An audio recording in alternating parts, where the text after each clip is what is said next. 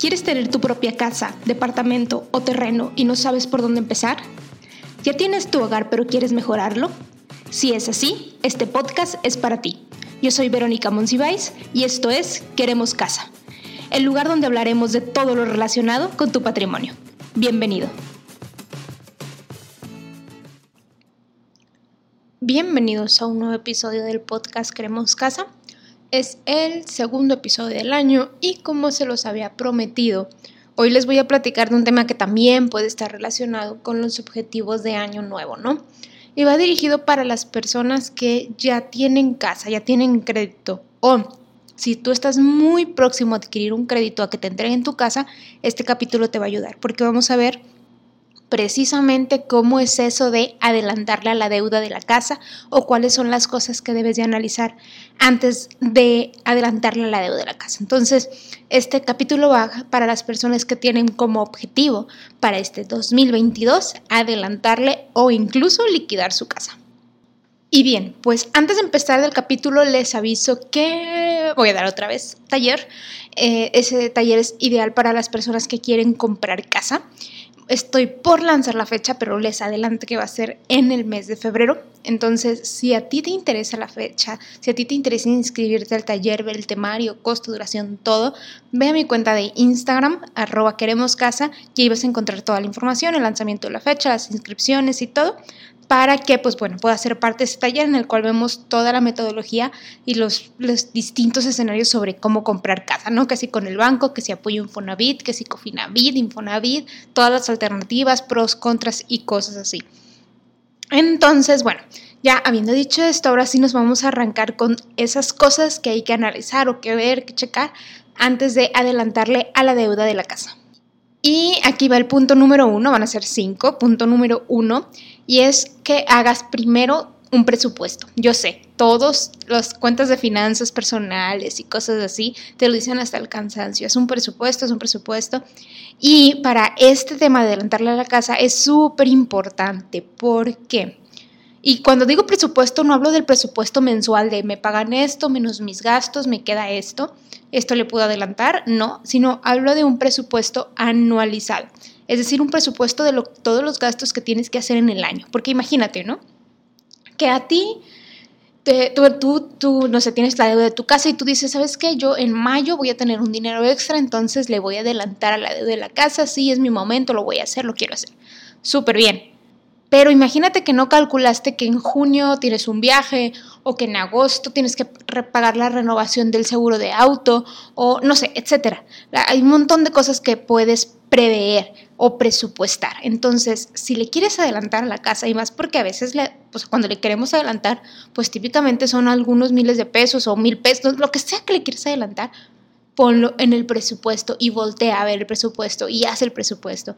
Porque sin eso puede ser que incluso te salga contraproducente, ¿no? Imagínate, le adelantas hoy y en dos meses pues tienes un gasto que no habías eh, presupuestado, que eh, pues ni modo, no tienes, te quedas sin dinero, entonces pasas tarjeta y luego no lo puedes pagar, entonces ahí tienes que pagar intereses de eso, etcétera, etcétera. Entonces se van haciendo bolas de nieve que no queremos, entonces no, no queremos que por adelantarle a la casa o por hacer algo bien termine pasando algo malo, ¿no? Entonces mejor haz tu presupuesto, voltearlo a ver y ahora sí con todo ya establecido sobre la mesa, poder tomar una decisión de cuándo y cuánto adelantarle a la deuda de la casa.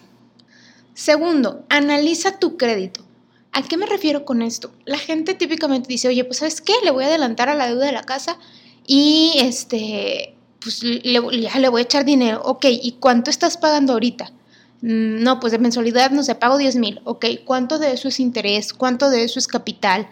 ¿Pagas en Infonavit o pagas en banco? ¿Pagas Cofinavit? Si pagas Cofinavit, ¿a cuál de los dos créditos te conviene adelantarle? Eh, todo el mundo me dice, me conviene adelantarle al que me cobra la mayor tasa de interés. Y la realidad es que no, te conviene adelantarle al que te genera más interés en monto. Es decir, Imagínate que, tienes una deuda totototota con el banco y una deuda a lo mejor más chiquita con el Infonavit. Pues quien te cobra más intereses es realmente el banco, porque la deuda es mayor. Pero si te quieres salir de trabajar, probablemente te convenga el Infonavit. ¿A qué voy con esto? Son muchos escenarios.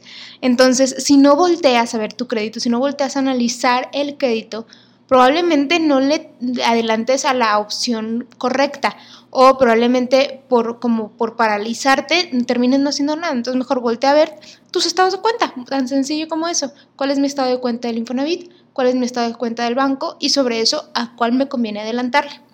Y este punto, que es el tercero, está muy ligado con el anterior, que ya que voltees a ver tu estado de cuenta digas a cuál me conviene adelantarle, cuál puedo adelantarle, es cómo se adelanta. ¿Por qué?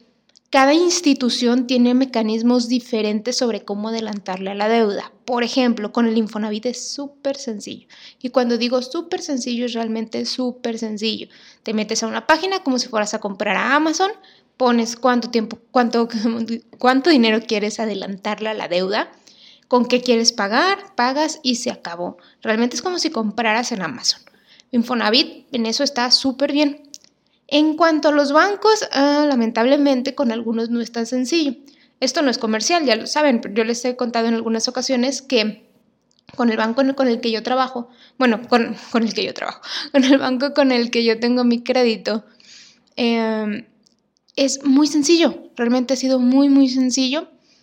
Eh, todo es a través de su aplicación o de su portal web, yo no he batallado. Al inicio yo iba al banco, ¿no? Y de que vengo a adelantarle el crédito, y vengo a adelantarle el crédito, pero realmente te da flojera ir a lo mejor cada mes, cada dos meses, lo que le quieras adelantar, aún sean 500 pesos, me deja adelantarle, 300 pesos, el banco me deja adelantarle. Entonces está súper bien porque eso sí, sí hace que lo puedas hacer de manera constante. Entonces, yo adelanto a través de la aplicación, es súper sencillo, pero hay otros bancos que no te permiten eso. Hay bancos que tienes que ir directamente a la ventanilla en cierto día del mes para poder adelantarle a la deuda.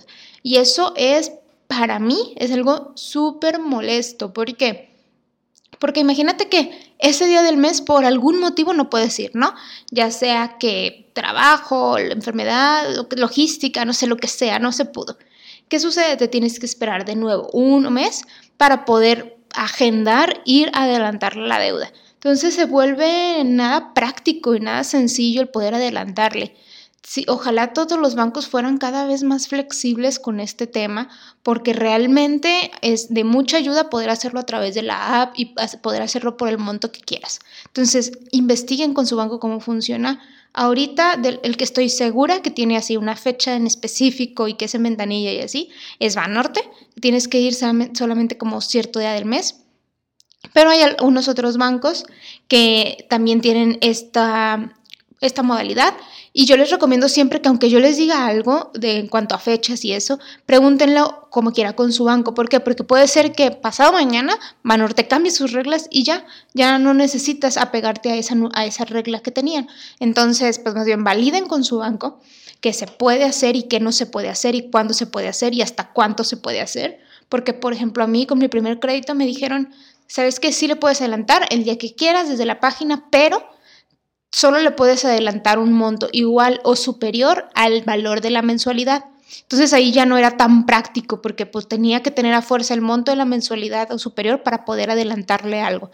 Mientras que ahora con el mismo banco, o sea, el crédito lo tengo con el mismo banco, me, eh, ya me dijeron de que, oye, ¿sabes que puede ser cualquier día del mes? No importa el monto, es muy sencillo. Entonces siempre hay que estar validando porque los bancos cambian también constantemente sus, eh, pues, sus lineamientos. Es cuestión de preguntar, entonces nada más investigar cómo funciona el adelanto para el crédito al que elijan adelantarle.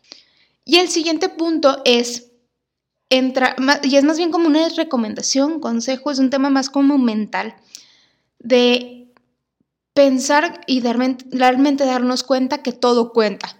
Eh, si tú le adelantas 500 pesos porque tu banco te lo permite, créeme, 500 pesos van a ayudar. Si le adelantas mil pesos, si le adelantas 10 mil pesos, lo que sea que le adelantes, créeme, todo va a ayudar. Y créeme que le estás ahorrando intereses a tu yo del futuro. ¿Por qué? Porque todo afecta. Acuérdate, la, la deuda de una casa es como una bola de nieve. Entonces, mientras, imagínate que la nieve pues es todo el dinero que le debes al banco. Entonces, si tú le vas quitando nieve, quitando nieve, porque le vas adelantando la deuda, se vuelve más ligera de llevar, se vuelve menos pesada, entonces genera menos intereses, entonces mientras menos debas, menos intereses te van a cobrar y lo que sea que le puedas bajar ayuda. ¿Y por qué te digo que lo que sea? Porque puede ser que este mes te sobren 200 pesos, 300 pesos, 500 pesos y los puedas echar. Y a lo mejor tú dices, ay, X, 500 pesos, mejor, no me los, mejor me los gasto, ¿para qué se los echo? Eh, igual el otro mes planeo adelantarle, pero a lo mejor el otro mes no se puede, entonces ya no le adelantaste ni el mes anterior ni este mes y ahí vas dejando que simplemente pues la deuda siga su curso. Entonces, conforme ya lo hayas analizado, esté presupuestado y lo puedes hacer, adelantarle lo que puedas porque créeme que todo cuenta. Y el último punto también es como un tema eh, de, como de, de la mentalidad de que de que en, cuanto le adelante siempre cuenta. Yo siempre, eh, es decir, el momento en el que decidas adelante, adelantarle importa. Yo, y como lo saben eh, algunos de ustedes, bueno, lo he contado en otros capítulos, yo la deuda, la, bueno, la casa la compré en el 2014 y le empecé a adelantar hasta el 2017, o sea, me tardé años. Hay gente que dice, no, es que llevo varios años con la deuda, ya no hay, claro que ayuda. Claro, hay momentos en los que ayuda más que en otros, ya si le adelantas en el año 17, pues ya no es tan bueno en realidad. Pero como quiera en el año 17 sigues pagando intereses, pero a lo mejor ya no es tan bueno porque ya es muy poquito el interés que pagas.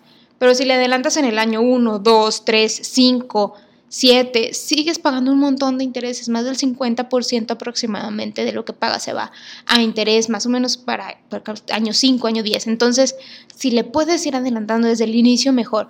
Pero si estás en, si acabas de comprar casa y dices, ¿sabes qué? Pues es que me voy a casar y lo que la mueblo y todo, entonces no, me, no te agobies por si al inicio no le puedes adelantar.